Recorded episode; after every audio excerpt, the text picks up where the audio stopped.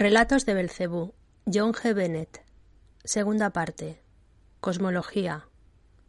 La fusión. Una de las formulaciones de Gurdjieff de la ley de tres es lo superior se fusiona con lo inferior para realizar lo intermedio, lo cual se vuelve superior para lo inferior que lo precede e inferior para lo superior que lo sucede. Esto se conoce como Harnemiaznel. Cuando esta fórmula se interpreta para toda la existencia, la palabra superior significa lo que está más allá de nuestro conocimiento, el mundo que no podemos alcanzar con nuestros sentidos. La palabra inferior significa lo contrario, el mundo que podemos alcanzar enteramente a través de nuestros sentidos. Para nuestra conveniencia podemos llamarlos el mundo espiritual y el material. Sin embargo, no importa cuán lejos lleguemos, nunca estaremos seguros de atrapar el mundo espiritual y someterlo a nuestra observación. Para nosotros siempre está más allá. Puede tocarnos, podemos sentir su efecto, incluso tener atisbos de él y convencernos cada vez más de que existe una realidad de ese tipo, pero no podemos introducirla en nuestro conocimiento de la misma forma en que podemos hacerlo con el contenido de este mundo visible. Hay una brecha entre los dos mundos que se llena con su fusión, con la vida. La vida es totalmente diferente del mundo material y del espiritual. Ambas ideas son difíciles de aceptar. Sabemos que los cuerpos vivos dependen de las energías materiales para su funcionamiento, y en la actualidad se dice que la vida es simplemente una forma especial de organización material. Esto es totalmente erróneo. Cada cuerpo vivo tiene algo de lo que los cuerpos materiales carecen. Toda forma de vida, por simple que sea, es sensible. Gracias a esta sensibilidad tiene un poder de selección que le permite aceptar aquello que la alimentará y rechazar aquello que la dañará.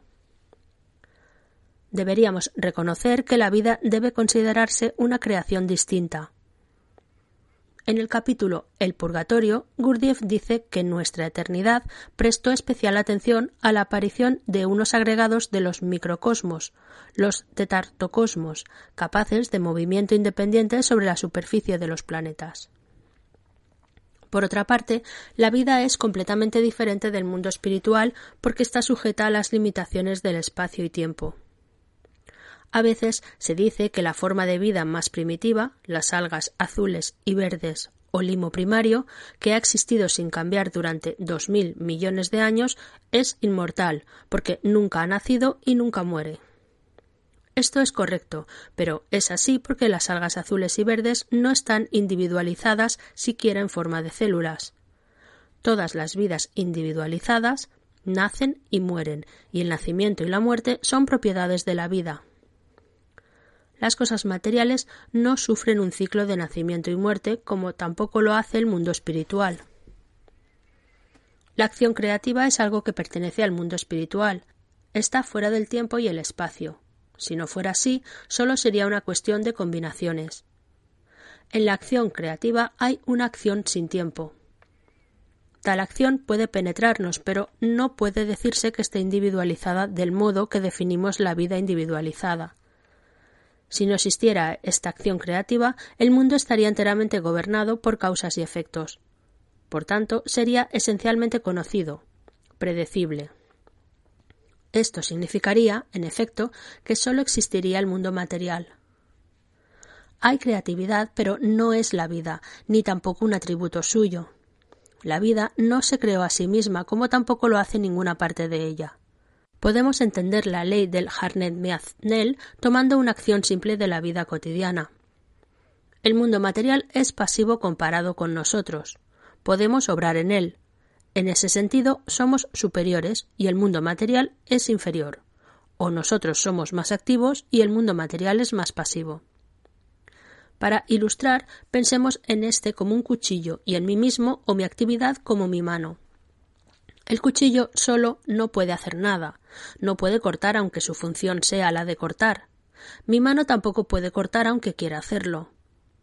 Hay que cortar una rodaja de pan. Esta solo puede cortarse si mi mano y el cuchillo se juntan, si lo superior se fusiona con lo inferior.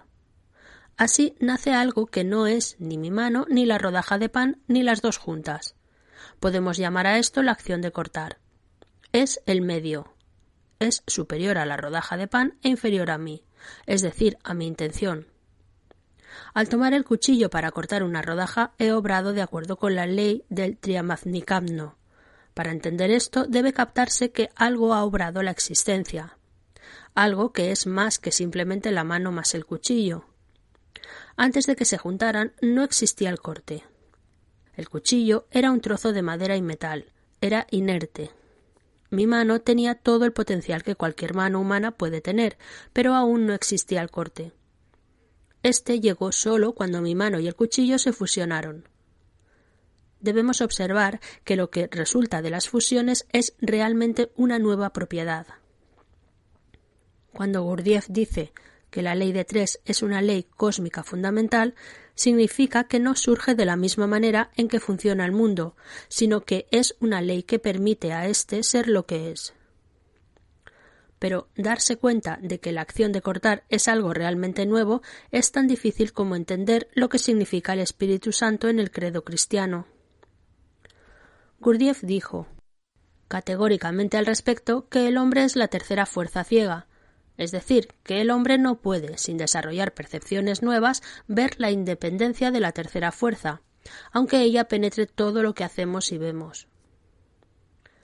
Tendemos a disculparnos con explicaciones que afirman que ser activo significa hacer cosas. No vemos que es la tercera fuerza la que permite que éstas se hagan. No son la fuerza activa ni la pasiva las que hacen las cosas. Es difícil abrirnos a esto, pero no es algo tan lejano. Para describir las diferencias entre superior e inferior, Gurdjieff usa con frecuencia el término grado de vivificación.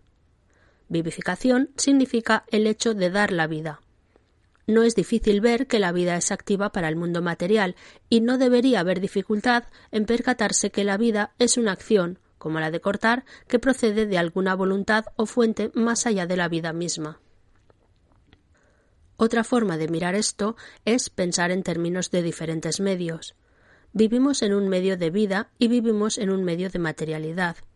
También vivimos en medio de algo que está más allá de la vida. Hay algo más profundo que el conocernos por dentro que nos dice hay algo más que la existencia de la que somos conscientes. Este algo responde a la pregunta ¿para qué estamos vivos? Podemos vernos entrando en la acción de cortar haciendo una pregunta similar. Cuando llegamos a ver la rodaja de pan y lo que se está haciendo, comenzamos a entender la respuesta.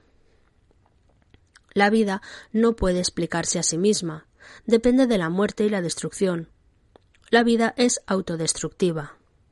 A medida que nos volvemos más y más conscientes de la vida, vemos cada vez más cómo el sufrimiento y la frustración entran en ella.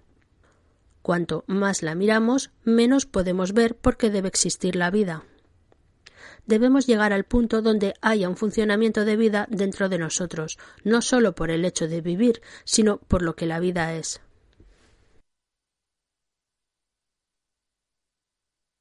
La importancia de la evolución. En termodinámica, que es el estudio de las leyes que gobiernan las transformaciones de la energía en el mundo material, hay una ley que dice en la transformación de energía de un grado inferior a uno superior el gasto es inevitable. Esta ley fue descubierta hace unos 150 años por Carnot. La aceptación de esa teoría despertó el sentimiento de que, finalmente, los desechos predominarían cada vez más, es decir, la energía se desplazaría hacia un estado en el que no se podría realizar con ella ningún trabajo útil. Este sentimiento fue expresado en el famoso discurso de Lord Kelvin, en el que usó la frase la enardecida muerte del universo. El profundo sentimiento sobre la inevitable disolución de todas las cosas, por supuesto ya expresado con fuerza hace dos mil quinientos años por Buda, adquirió un nuevo contenido intelectual. Parecía ser la ley fundamental del universo, y más tarde Eddington vio en ella la esencia misma del tiempo. Poco a poco se fue aceptando que hay algo muy diferente a este proceso de desgaste trabajando en el universo. Partes del mundo se están calentando, no enfriando, y la vida no tiene que ver con eso. Todas estas cosas se comprendieron mejor gracias al discernimiento directo de personas que vivieron hace mucho tiempo. Gurdjieff ciertamente consideró este asunto. El cruel Eropas es, sin duda, una idea tomada de la enseñanza zoroástrica, donde aparece como Zurban. Zurban está más allá del control del buen espíritu Aura Mazda. Fue a través de la creación del toro y después del hombre, Gallo Mark, que se comenzó a impedir la inevitable destrucción del mundo. Lo podemos decir de la siguiente manera. Mientras el mundo miraba solo su camino, donde marchaban las cosas, entonces se estaba destruyendo. Cuando empezó a mirar hacia atrás, hacia su fuente, entonces el proceso de evolución pudo comenzar. Cuando nos olvidamos de mirar hacia atrás, hacia el origen, volvemos nuevamente a la corriente de destrucción. En la evolución hay una inversión de fuerzas que significa regresar hacia la fuente. Algo nuevo surge dentro de la situación, aunque no lo hace por sí mismo. El secreto de nuestro trabajo es que es creativo, produciendo lo que antes no existía. Este es el propósito para que fuimos creados nosotros, las personas. Si nos dejamos llevar por la corriente de involución, estamos yendo contra el motivo por el que existimos. Sin embargo, es muy fácil ir por el camino de la involución y difícil seguir el de la evolución. Transformación de la sustancia. En los relatos de Belcebú, la transformación de las energías se llama Ansambauazar, en el mundo existente debería haber una interacción constante entre las energías a diferentes niveles. Los movimientos hacia arriba y hacia abajo de las energías se llaman evolución e involución. En la involución, la diversidad surge de uno y en la evolución la diversidad vuelve a aquel. Para mantener estos procesos se necesitan los medios a través de los cuales un tipo de energía puede actuar sobre otro. A estos Gurdjieff los llama aparatos o seres aparatos y dice que nosotros, los hombres, somos aparatos, individualmente y como un todo. Sin estos, las energías no pueden entrar en contacto unas con otras. En el cuadro de la creación que Gurdjieff nos presenta en el capítulo El Purgatorio, nos dice que, para permitir la renovación del Sol absoluto, es necesario proporcionar un medio por el cual se disponga de sustancias externas, impulsos creativos, los teomermalogos, son enviados al exterior para actuar sobre la submaterial sustancia cósmica heterocrilno, del origen primigenio, y que produce una respuesta por su propia naturaleza divina. A partir de aquí llegan las concentraciones y los mundos diferentes, y estos mundos son las bases para el retorno a la única fuente. Todo este proceso de transformación se llama Ansabaluyazar, y la evolución e involución de las sustancias dentro de cualquier cosmos se llama de la misma manera. El ansabaluyazar posibilita la alimentación recíproca por la que todo se mantiene, el trogo autoegócrata. En la versión sin publicar, esto se indicaba con la palabra fagologiria, la inversión de fuerzas por el comer y ser comido. El trogo autoegócrata se hizo posible, dice Gurdjieff, por cambios en el funcionamiento de la ley de la triplicidad. En su forma original era simplemente una continuidad. Una cosa surge de otra y pasa a una tercera. Luego fue alterada para que algo nuevo naciera. Esto aparece a grandes rasgos en la figura 1. Figura 1. Primer funcionamiento. A flecha hacia B, B flecha hacia C. Segundo funcionamiento. A flecha hacia B y flecha hacia C. B flecha hacia C. Existe ahora una diferencia en el rol de las tres fuerzas. Hay un punto donde se unen dos caminos, C, un punto donde un camino desemboca en otro, B, y un punto donde todo empieza, A. Esto da un punto final, un punto de transición y uno inicial. Este cambio de funcionamiento es el que permite que algo se concentre en un punto. El impulso inicial, que llega del Sol absoluto, el teomermalogos, está destinado a producir una creación independiente que debe tener su propia vida espiritual o libertad, y es, por lo tanto, la portadora de la tercera fuerza. Desde el principio hay una invocación y una visión del final que ha de alcanzarse. Para llegar a esta creación, el acto creativo tiene que pasar por una fuerza receptiva o negativa. Esto da la forma de acción simbolizada por la fórmula 1, 2, 3. Afirmación, negación, conciliación. 1. Teomermalogos. Flecha hacia 2, heterocrilno, y flecha hacia 3, creación independiente. De 2, heterocrilno, flecha hacia 3, creación independiente. Podemos decir que desde el principio uno considera el final como una idea y se mueve hacia él como un hecho. Hay un camino ideal y un camino real. Cuando en la gran triada cósmica de la creación del mundo se llega al final y surgen los soles de segundo orden, existe no sólo el hecho de su existencia, sino también algo de la vivificación de la fuente de ellos. El Sol no es simplemente una concentración producida por la sustancia primaria heterocrilno, sino también una reproducción o proyección de la fuente original. Es a la vez algo creado y algo que crea. Lo mismo se aplica a nuestro origen. Por un lado, tenemos nuestra generación del mundo material, de las sustancias físicas y químicas que han creado nuestros cuerpos y de las que nos alimentamos. Por el otro, tenemos la esencia humana de naturaleza espiritual. Una manera simple de decir esto es que estamos hechos desde abajo y espiritualizados desde arriba. Aparatos hechos de esta manera por una acción creativa de involución 1, 2, 3 son también aparatos para el movimiento contrario de retorno a la fuente, la evolución 2, 1, 3. El movimiento de retorno empieza desde abajo, esta es la razón por la que nuestra transformación comienza desde el lado material de nuestra naturaleza, especialmente en el cuerpo físico. Cuando una sustancia más refinada surge de una más ordinaria, recibe el nombre especial de Harnel-Miaznel. Lo superior se fusiona con lo inferior para realizar lo intermedio. Se usa en gran medida esta idea en el capítulo El Purgatorio para describir el proceso de transformación de la comida en el organismo. Se dice, por ejemplo, que cuando la comida entra por la boca se mezcla con los elementos activos producidos por el cuerpo, las enzimas de la saliva, con los que se une de acuerdo con la afinidad de vibraciones para producir el protoehari. La fuerza afirmativa debe corresponderse con la negativa. Los fermentos y las enzimas que intervienen en el proceso digestivo son altamente específicos.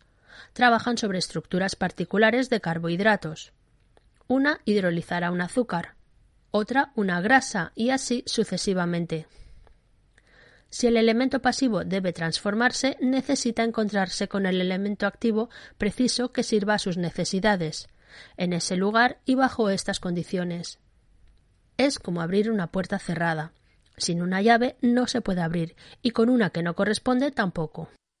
La necesidad de una correspondencia entre los principios activos y pasivos se aplica tanto a la involución como a la evolución.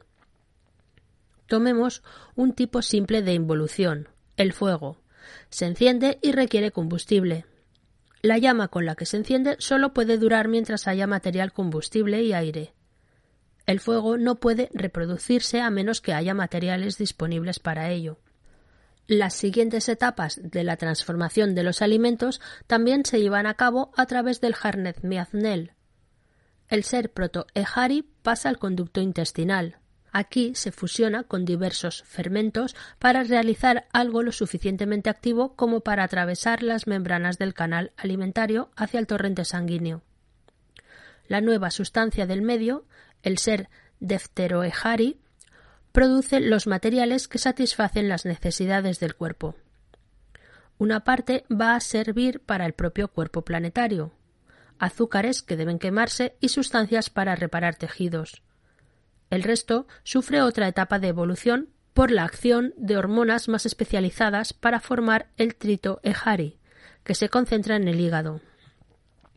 Este es un órgano especial en todas las formas cordadas de vida, no solo en los vertebrados. En el hígado, el alimento está vivo y es parte de nosotros. Es, por así decirlo, algo que ha resucitado. Allí existe una combinación de sustancias que producen las formas vivientes más simples, como en el comienzo de la vida sobre la Tierra. Esta es la razón por la que en ciertas tradiciones el hígado está considerado como el centro del hombre. Estas tradiciones conocían la transformación de energías. Es en este punto donde el Harnel Miaznel no puede continuar el proceso sin ayuda. Pasamos de la ley de la triplicidad a la ley de la septuplicidad. La ley de la triplicidad no puede asegurar la finalización del proceso, por lo tanto se debe buscar algo que venga del exterior. Los sitios donde esto debe suceder se llaman Mendel Inn, caminos de entrada, y se logra cuando el alimento llega al hígado a través de las venas y recibe ayuda de afuera, el aire que respiramos. El aire, nuestro segundo alimento, pertenece a un orden de energías superior que la comida que ingerimos. Esta tiene que pasar por varias etapas antes de encontrarse en el mismo nivel que el aire. La sangre del hígado es llevada hasta la red de vasos capilares en los pulmones. Luego no hay un proceso de evolución ni de involución. Se recibe una especie de refuerzo del aire cuyo potencial para la transformación es mayor que el requerido para su propio Harnell-Miaznel. En el Harnell-Miaznel siempre hay algo que se forma desde abajo para satisfacer algo de arriba. El principio se aplica a la procreación. El factor iniciador está en el huevo, el óvulo. No se puede fertilizar a sí mismo, necesita esperma. Hay un instrumento de la función sexual que permite a ambos que se junten. En la madre el objetivo es que el huevo sea fertilizado.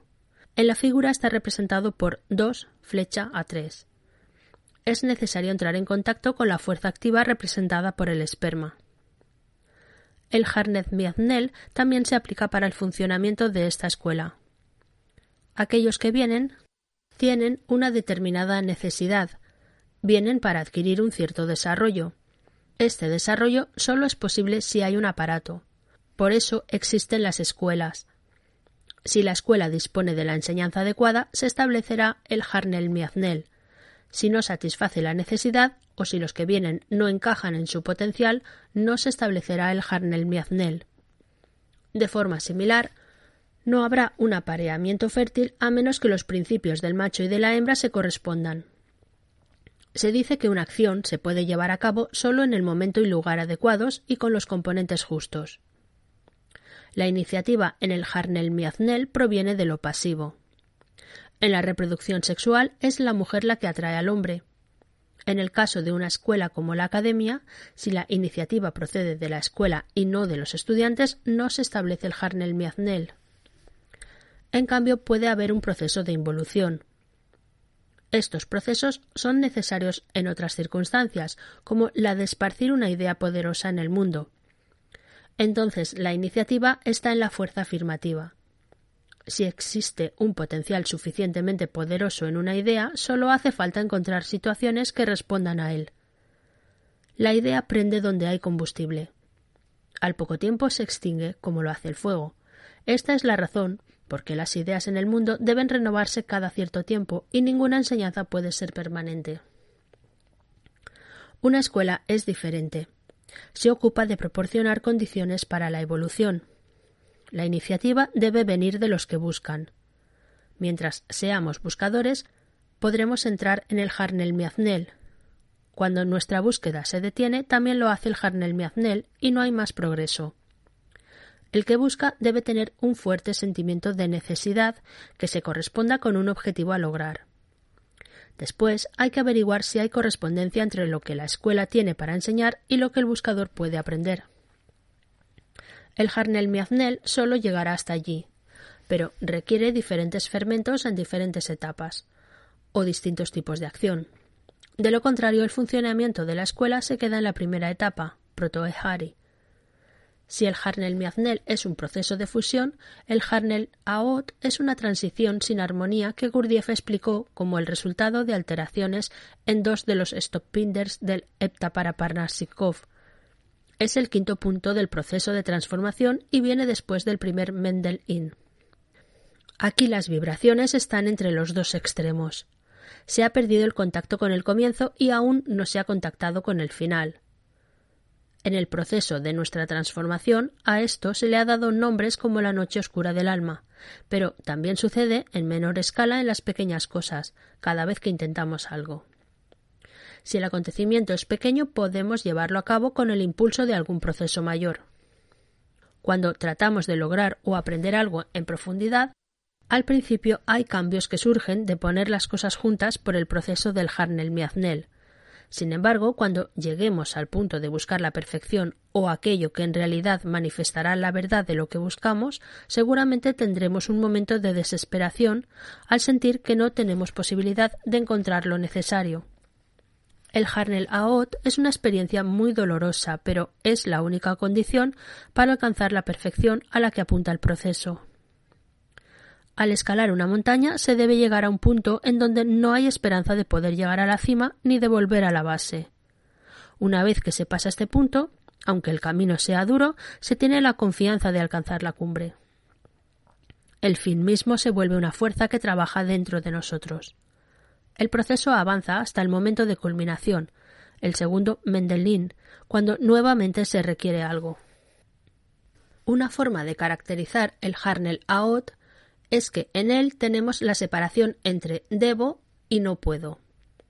Al describir la transformación de la comida, Gurdjieff relata cómo, después de pasar el Mendel-In mecánico coincidente, surge el Tetartoehari y luego el Piandoehari. Este último es la quinta etapa y habla de una forma extraordinaria sobre ella, diciendo que puede dar resultados no iguales sino opuestos unos a otros.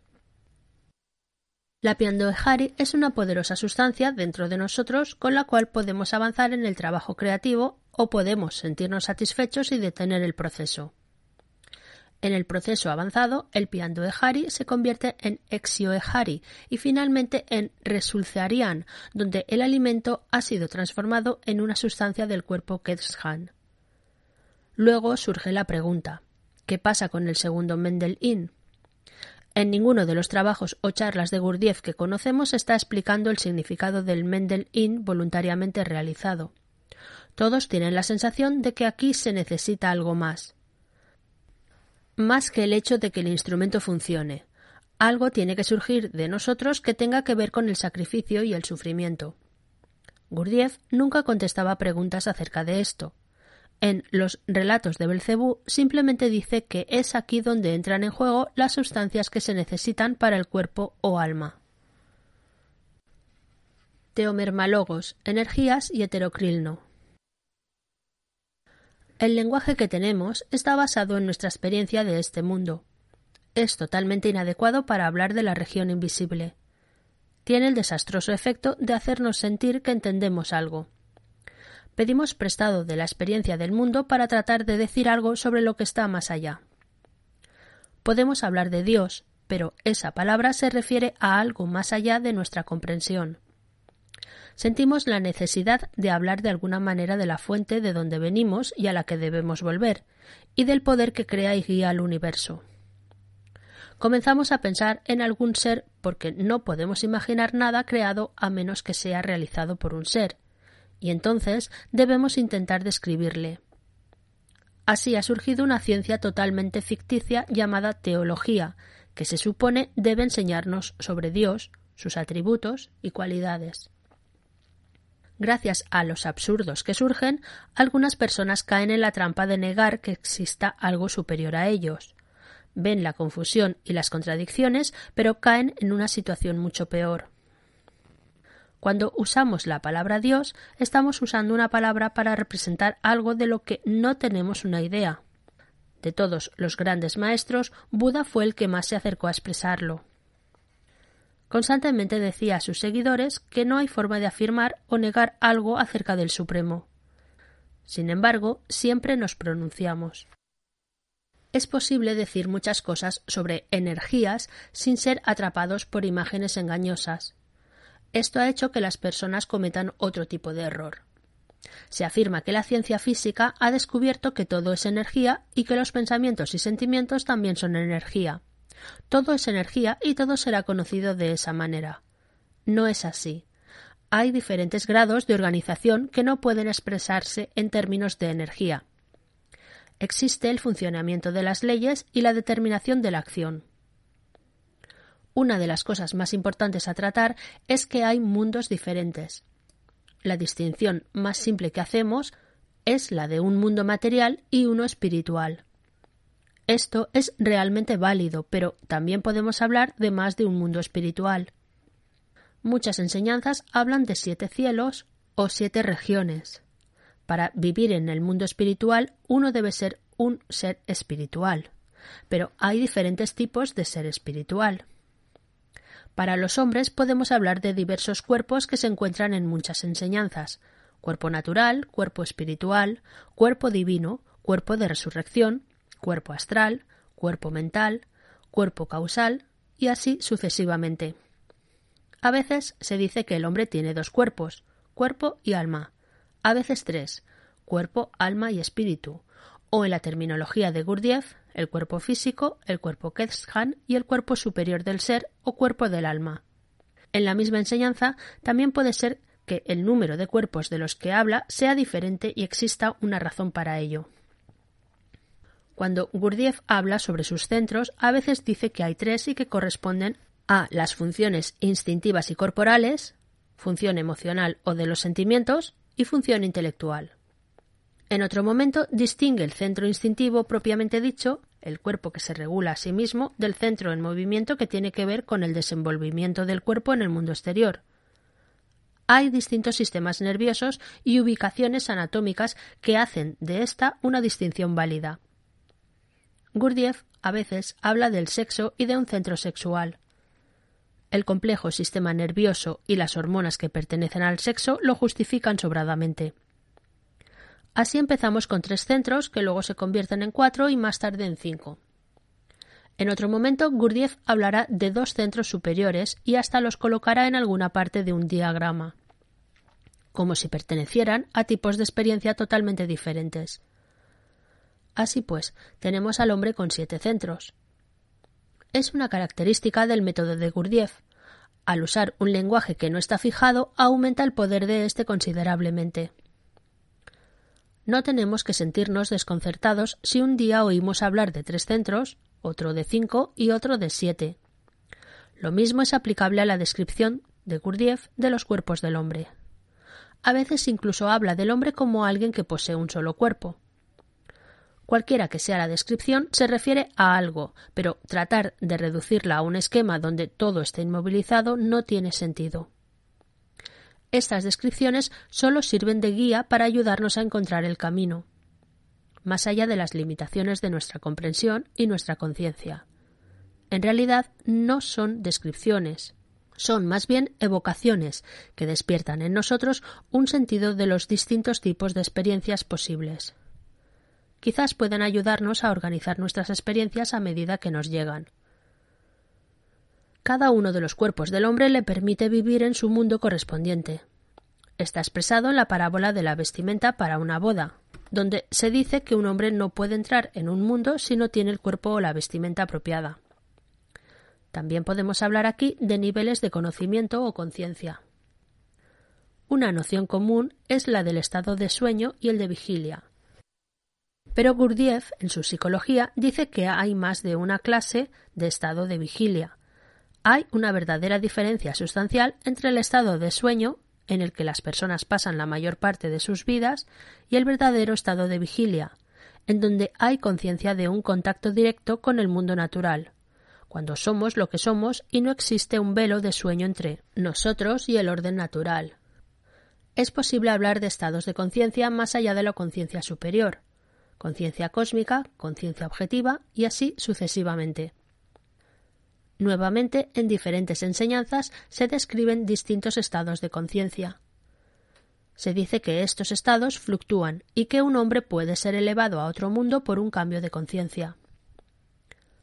San Pablo describe su propia experiencia de ser llevado al cuarto cielo y ser consciente de cosas que no pueden conocerse en estados ordinarios de conciencia. El uso de Gurdjieff de la palabra conciencia es muy variable. Además de la noción de diferentes niveles de conciencia, a veces usa la palabra para referirse a nuestra experiencia común. Una frase como esa conciencia en donde pasan sus vidas cotidianas es prácticamente lo mismo que decir personalidad en contraposición a esencia. Gracias a esta conciencia leemos estas palabras. Gurdjieff también habló de conciencia objetiva y subjetiva, pero en las últimas presentaciones de los relatos de Belcebú no utilizó este término, sino que habló de gradación de la razón. Se pueden conectar diferentes grados de conciencia con distintas energías, y podemos decir que cada energía conlleva un estado correspondiente de conciencia. También podemos decir que los diferentes cuerpos del hombre están hechos con energías distintas y que son capaces de permanecer en estados diferentes. Sin embargo, también aquí existe un peligro. Podemos comenzar a desviarnos hacia formas de pensamiento donde todo resulte incomprensible. Podemos empezar fácilmente a pensar en el mundo como un lugar donde uno está presente, en un estado de conciencia como un conocimiento de si uno está o no en él, y en el que un cuerpo es algo que se tiene como una marca del propio ser. Esto sucede cuando reunimos estas ideas de la misma forma en que reunimos ideas relativas a nuestra experiencia cotidiana. Entonces perdemos contacto con su realidad y nuestra comprensión se bloquea. Podemos recibir algo que nos permita alcanzar otro tipo de comprensión, pero aún así la trasladamos a lo ordinario. Las personas que han tenido la experiencia directa y sienten la responsabilidad de transmitirla a los que no han llegado a ella se enfrentan con una tarea imposible. Se encuentran en la situación de ir del todo a la parte. Las personas con las que quieren hablar aún están en situación de separar, teniendo que ir de la parte al todo. Normalmente piensan de una manera espacial y temporal, como cuando se hacen mapas de territorios, planos de máquinas y esquemas anatómicos de cuerpos. Esta forma de pensar no solo bloquea la comprensión, sino que, lo que es más importante, frustra la posibilidad de nuevos tipos de experiencia. Aun cuando nos llega una auténtica experiencia, se piensa en ella en términos de la antigua clase de imagen. Las cosas se reúnen siguiendo un modelo viejo, como si estuvieran separadas. Lo que no es permisible cuando tratamos con el mundo espiritual es intentar ir de la parte al todo. El mundo espiritual empieza en el todo, mientras que el material lo hace en la parte. Se dice que es inútil comenzar a partir de explicaciones, que se debe comenzar a partir de experiencias, pero se puede mostrar a las personas la idea de las trampas con las que se encontrarán. En cualquier estudio o búsqueda hacia la realidad del hombre, el universo o Dios, o cualquier aspecto del todo dentro del que somos lo que somos, nos perderemos si nos desconectamos de la totalidad. Se puede intentar contactar con el todo como un ejercicio espiritual. El todo en que compartimos, por ejemplo, juntarnos en un calca, no puede ser reducido a la cantidad. Dos o tres reunidos forman un todo, tanto como toda la humanidad. La razón por la que actualmente es tan importante el estudio de las energías tiene una explicación nos permite hablar de los trabajos del universo sin tener que hablar de seres que hacen cosas, ya sean grandes o pequeños, absolutos, divinos o seres humanos. El hecho de ser es muy difícil de comprender. Lo importante es que ser significa algo solo por una pequeña distancia y debemos colocarnos más allá, pero entender el no ser es demasiado. Existen las energías en alguna parte y su estudio nos permite comprender la acción de una forma correcta, sin imaginarla siempre como algún ser haciendo algo. En nuestras típicas maneras de pensar suponemos que ser viene antes que hacer, o que ser es, en alguna forma, independiente de la acción. En muchas ocasiones miramos y vemos un número de personas, por ejemplo, que tratan de hacer algo o están haciendo algo. La verdad es justamente lo contrario. Nosotros no somos absolutamente nada, es la acción la que nos hace. Nuestro ser es solo una ilusión, es la acción la que realmente está allí. Casi no podemos ver que hay acciones que son cosas. Si digo algo, no soy yo el que lo dice, sino que es el habla la que me dice. Podemos apreciarlo si nos observamos bien. Entonces comenzamos a entender que el mundo es una acción de inmensa importancia. Dentro de esta acción hay seres, pero están subordinados a la acción. Es la acción la que crea seres y cuando la acción se lleva a cabo prescinde de ellos.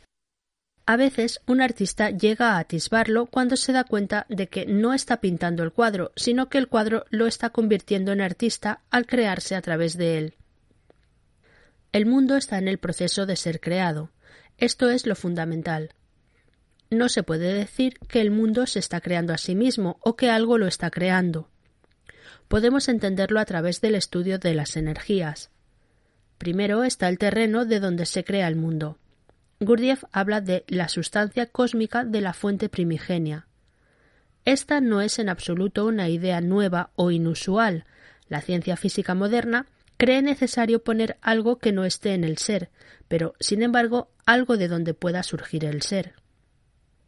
Que la gente piense esto en términos de un estado primordial en el pasado o de algo que sucede continuamente a través del tiempo o de algo que sucede eternamente en otra dimensión depende del lenguaje cosmológico que prefieran utilizar.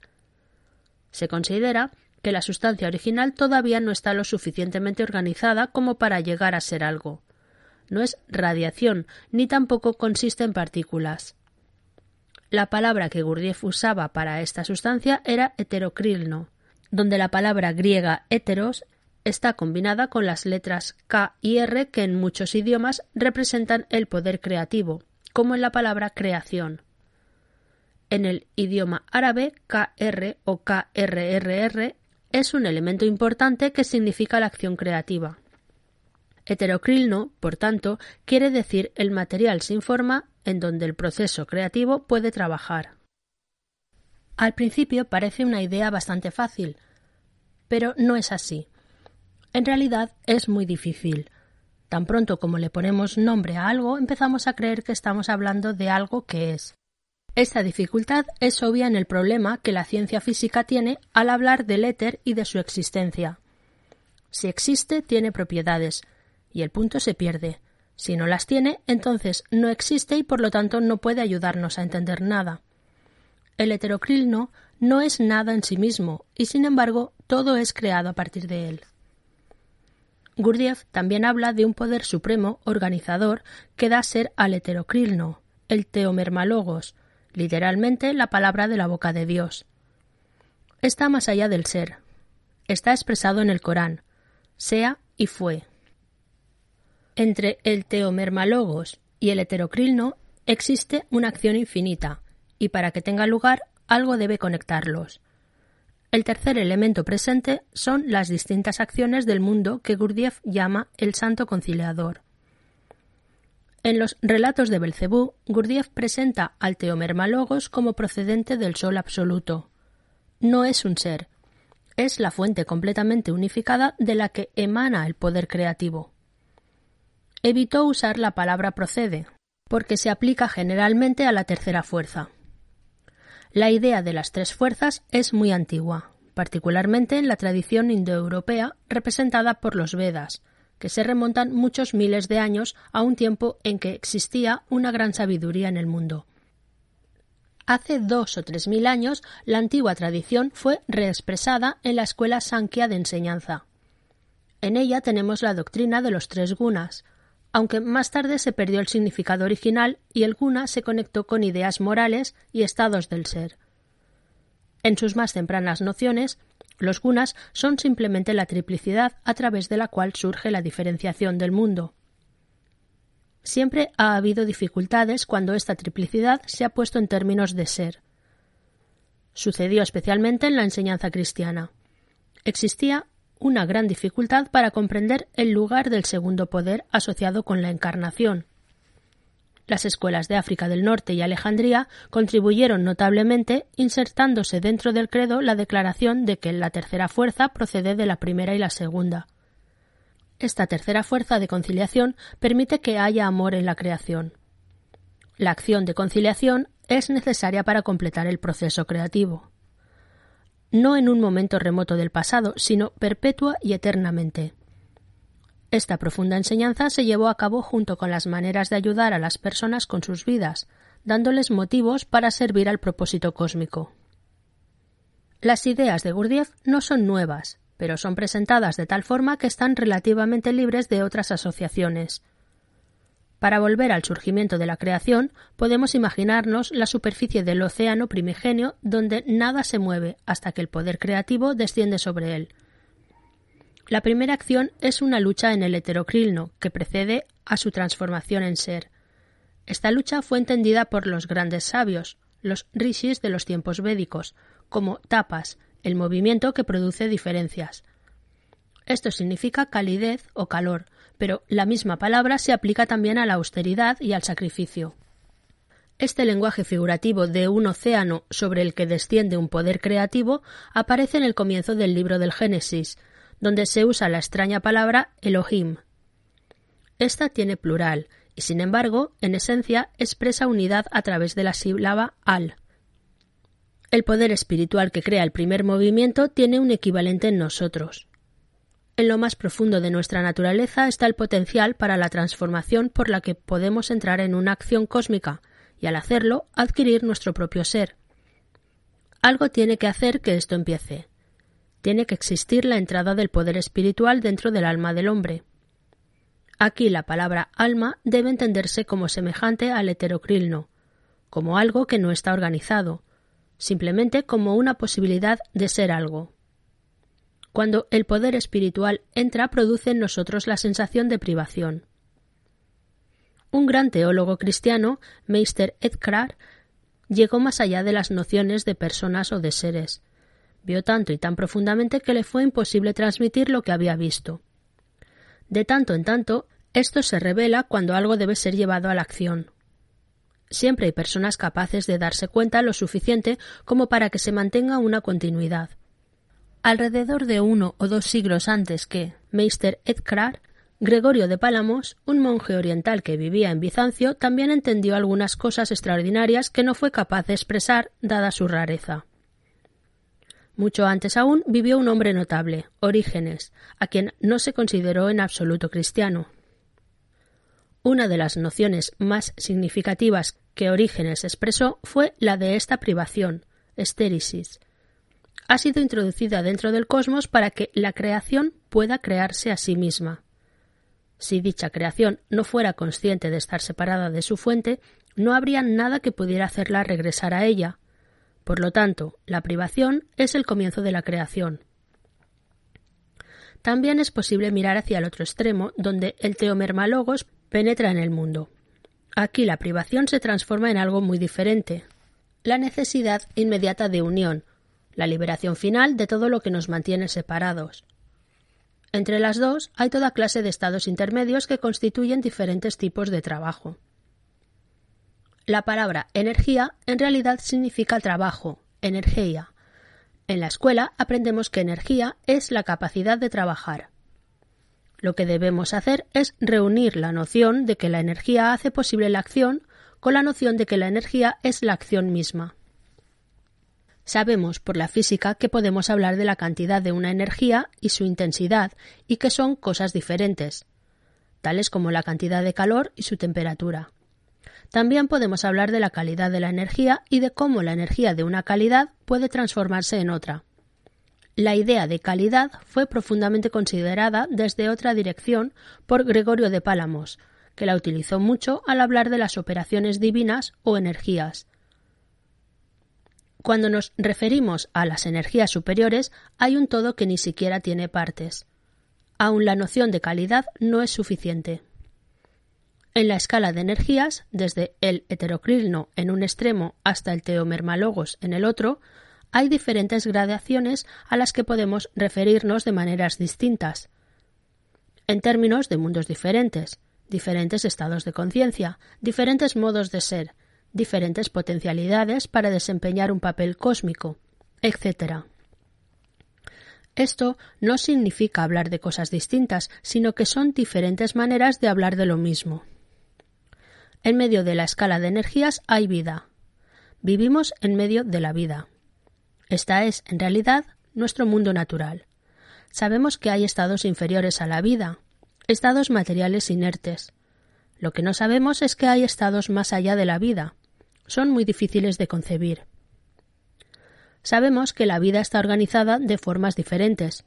En el nivel fisiológico, la sangre y el organismo humano trabajan como generadores físicos y motores comunes, y los músculos y demás órganos son muy parecidos a las máquinas que nosotros fabricamos. Cuando llegamos a las partes espirituales y más refinadas del hombre empezamos a hablar de un segundo cuerpo.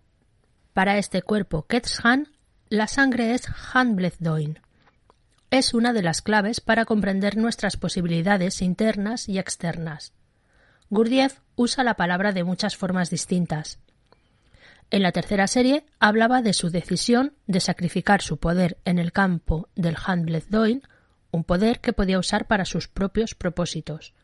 En otro momento habla del Handblethdoin como la emanación de los tetartocosmos, conocidos como seres tricerebrados.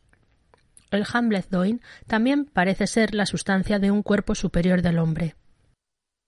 Sabemos que en el mundo físico hay diferentes energías, y cada máquina necesita un cierto tipo de energía o combustible para funcionar. Sabemos algo sobre generadores que convierten una clase de energía en otra. En general pensamos que deben regularse y cuidarse con algún tipo de conciencia externa, un operador humano, y que deben ser diseñadas y construidas por alguien. Cuando se trata del cuerpo, sabemos que no lo construimos y que en general no lo operamos. Todo esto tiene que ver con la transformación de energía, ya que su funcionamiento se lleva a cabo instintivamente, sin participación de nuestra conciencia. Cuando observamos nuestros cuerpos, enseguida llegamos a un punto donde es muy difícil hacer una distinción entre la energía y la máquina que la usa. El ejemplo más importante es la sangre, en donde es difícil decir qué es la energía, qué es la máquina, qué es el generador o qué es el material con el que se trabaja. Sin embargo, imaginamos que sabemos lo que es la sangre. Aun si decimos que debe haber sustancias en ella que no hemos detectado todavía y alguna acción que no hemos justificado, imaginamos que serán como las cosas que sí conocemos. Debemos estar listos para dejar de preguntar el significado de la palabra Hamlet-Doin y otras similares. No podemos ocuparnos de ellas como lo hacemos con cosas del mundo físico. Quizá debamos ir aún más allá, dejar de preguntar por el significado y darnos cuenta de que la pregunta misma implica un tipo de división de la que carece el todo de las cosas. Si miramos un árbol y nos preguntamos qué significa, no nos llevará mucho tiempo ver que es una pregunta tonta. Lo mismo sucede con el Hamlet Doin. Es realmente la acción de la esencia humana. La vida no solo es humana y característica de esta tierra, tiene el raro poder de unir la brecha entre el separado mundo atómico de fenómenos físicos y el mundo universal que está más allá de la individualización, más allá del ser, el verdadero mundo espiritual. La vida es el puente y nosotros somos parte de ella. Gurdjieff habla de la triplicidad de la creación como una ley cósmica fundamental. Llama a esta ley el triamacicamno, junto tres, en el esquema cósmico final, el teomermalogos es la santa afirmación y el heterocrilno la santa negación. Todo el funcionamiento del universo, en particular a través de la vida, es la conciliación. En alguna parte, entre el terreno sin forma y la fuente creativa, hay una región ocupada por algún tipo de existencia autosuficiente, autorrenovable, que es capaz de adquirir la clase de conciencia que los humanos poseemos podemos entender que cuando estamos conscientes tenemos posibilidades que no poseemos cuando no lo estamos. Quizá logramos ver que hay diferentes grados que van desde estados parecidos al sueño hasta una conciencia en la que realmente vemos lo que son las cosas. Sin embargo, ¿hay algo más allá de la conciencia? Es difícil hacer esta pregunta con seriedad. Es lo mismo que preguntar si existe algo más allá de la vida, no simplemente un tipo de vida superior, más organizado, sino algo realmente diferente.